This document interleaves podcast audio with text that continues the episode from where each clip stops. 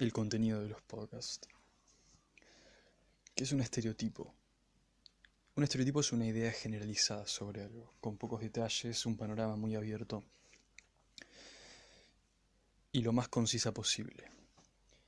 ¿Qué es un estereotipo de belleza? Una imagen idealizada que se tiene que seguir para estar acorde a lo que dice la sociedad. Bueno, parece que está todo en regla. Hoy vamos a hablar un poco sobre los estereotipos de belleza, porque era un tema que tenía pendiente para hacer y era algo con lo cual quería expandir un poco más. Ahora, hagamos un paréntesis. ¿Está mal seguir un estereotipo? ¿Está mal ser lindo? ¿Está bien aceptarse siendo feo? ¿Está bien tratar de justificar la falta de cuidado personal con estereotipos de belleza? Creo que no. ¿Está bien caer en una posición narcisista? Tampoco. Entonces, ¿qué es lo que está bien? Más allá de las diferentes verdades que cada uno pueda tener sobre lo que es un estereotipo de belleza, verdades u opiniones sobre lo que es un estereotipo de belleza, no podemos hacer nada en contra de eso. A ver, Darwin usaría la selección natural para explicar por qué ocurre esto. Un mejor estado físico dicta una mejor genética, con lo cual tenés mejores genes para dejar descendencia para la posteridad. ¿Cuáles son los signos de un espécimen sano? Puede ser en una mujer caderas anchas, los cachetes rojizos, rubor sexual, un tono de piel no muy pálido, eso puede indicar que tenés algún problema, como por ejemplo anemia. En el hombre podría ser una espalda ancha, una mandíbula contorneada, no una figura, sino una actitud atlética, porque más allá de la figura vos podés tener no una, una figura privilegiada por la genética, pero sí podés tener un comportamiento beneficioso para tu salud. Hacer ejercicio, cuidarse con las comidas, etc. Entonces, ¿qué tan errados están los estereotipos de belleza cuando, por ejemplo, vemos una mujer hermosa en la tapa de una revista? Bueno, dejando de lado que eso es un truco publicitario en el cual se pueden analizar diferentes situaciones, como por ejemplo por qué en la mayoría de las revistas las mujeres usan un labial rojo o un vestido rojo, o por qué están mirando directamente hacia nosotros. El color rojo coevolucionó con las demás especies, junto con la vista del humano, podría decirse, como un indicador más que nada de fruta madura, de esa fruta que se podía comer. Eso, esto viene de millones de años atrás. Así que llama la atención. Contacto visual es un disparador de dopamina en el cerebro que casualmente golpea en el mismo lugar en el cual golpea la cocaína. O un auto deportivo rojo, diría Jordan Peterson. ¿La selección natural estaba errada? La realidad es que no, porque aquellos especímenes que no están aptos para dejar descendencia no la dejan, es simplemente eso. Y la mayoría de las veces son mujeres las que tienen hijos y la mayoría de los casos la mitad de los hombres tiene hijos con un total de las mujeres. Digamos que de cada dos hombres uno va a tener hijos. Ahora, en un contexto cultural o sociocultural, los estándares de belleza juegan un rol importante en varias cosas, como podría ser las películas, el teatro, el cine, los libros, las revistas, las publicidades, mismo las aceptaciones sociales en ese lugar. Oriente y Occidente son diferentes en varias cosas.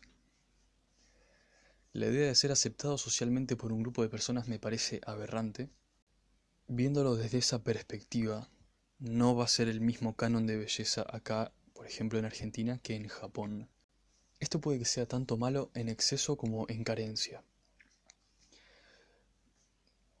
Que 10 personas te digan que tenés una mala forma física puede ser pasable. Si son 100 es algo preocupante. Es depende del contexto en el que te encuentres también, no hay que generalizar tampoco.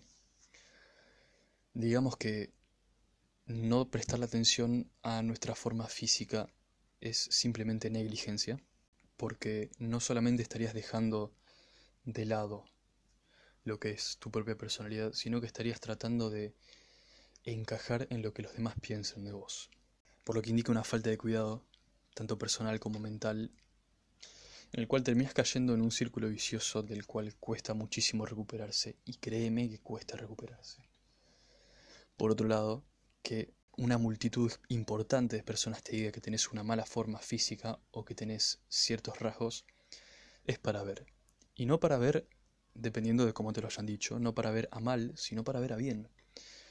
Porque digamos que una persona con mal estado físico es alabada, tanto anoréxica como puede ser las modelos, u obesa, como puede ser cualquier persona que tenga obesidad, que esas personas sean alabadas no es un signo de que las cosas las estén haciendo bien. Es enfermizo, sádico, alabar a alguien que tiene una mala forma física y darle pie a que siga en ello sin cambiarlo, sin ayudarlo a mejorar. La pregunta que me gustaría hacerles es, ¿ustedes están conformes con quienes son? Si la respuesta fue no, me parece perfecto, siempre se puede mejorar. Si la respuesta fue sí, es ¿por qué? ¿Por qué estás conforme con lo que sos? ¿Y por qué no estás conforme con lo que podría ser? ¿Por qué no estás conforme con una idea superior? ¿Por qué no estás conforme con un mejor estado físico? ¿Por qué no estás conforme con una mejor alimentación?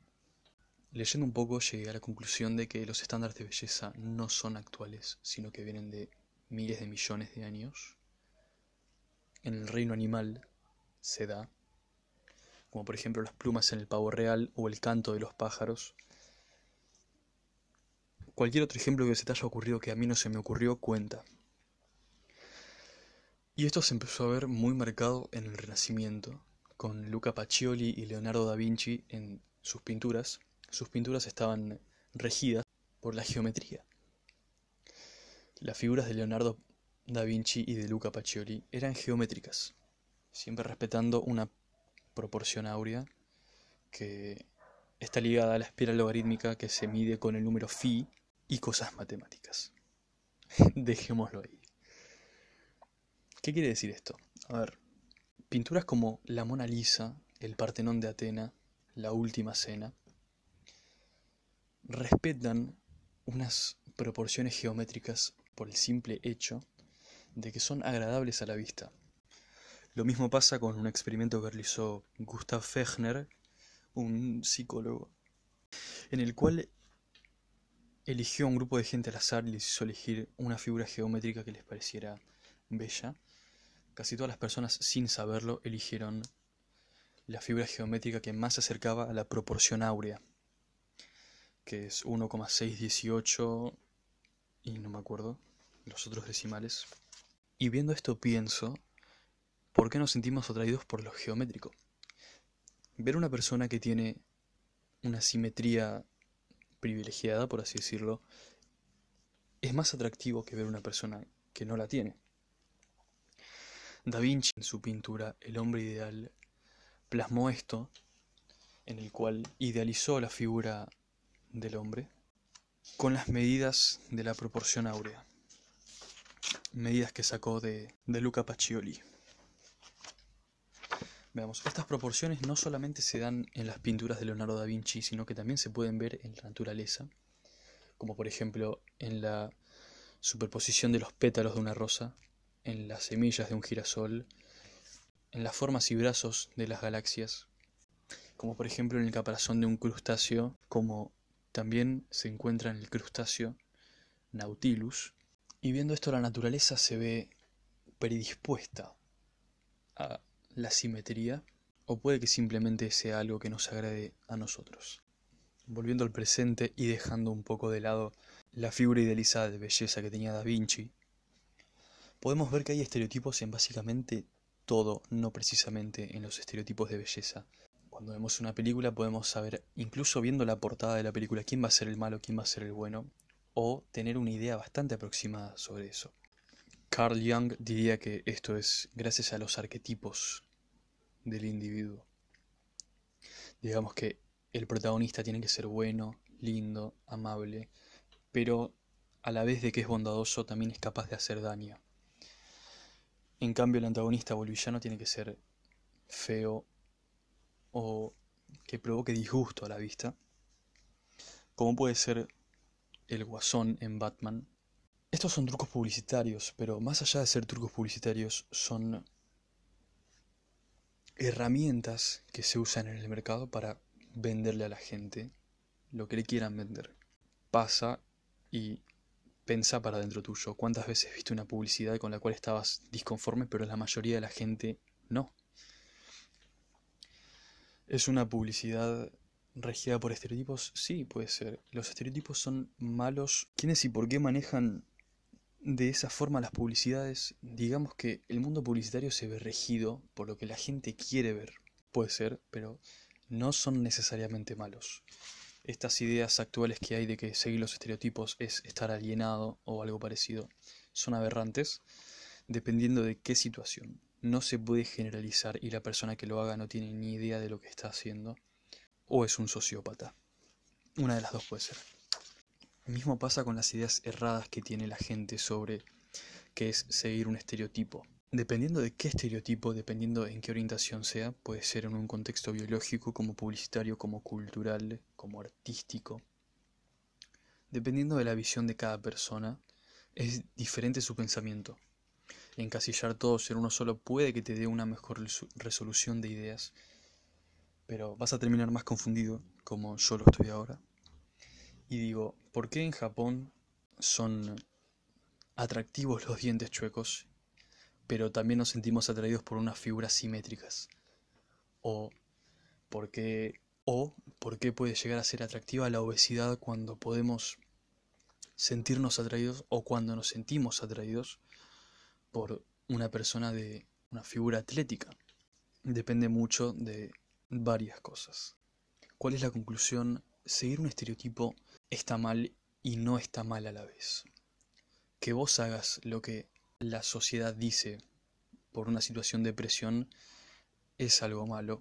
Que no cuides tu figura también es algo malo.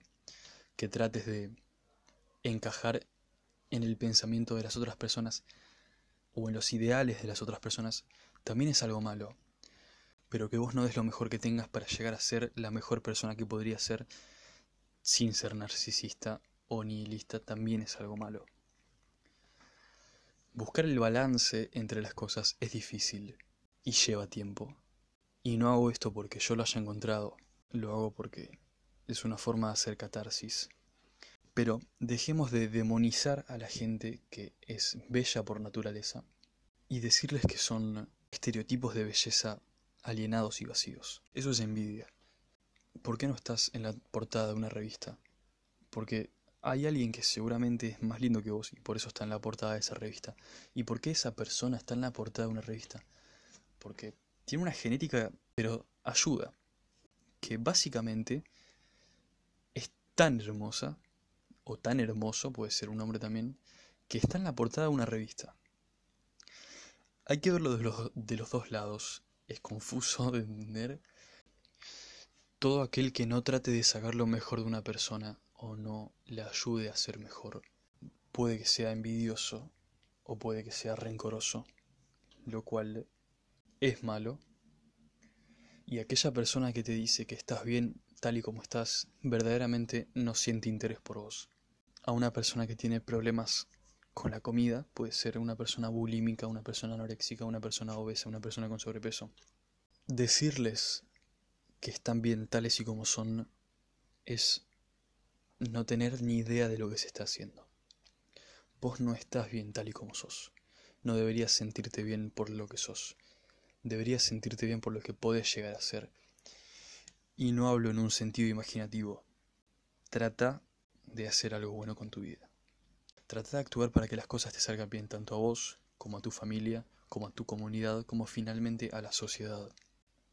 Habiendo dicho esto, no seas vago, móvete hacia algo bueno de tu vida, lee, estudia, trata de ser mejor, competente, creativo y no guíes tus pensamientos por lo que los demás dicen de vos.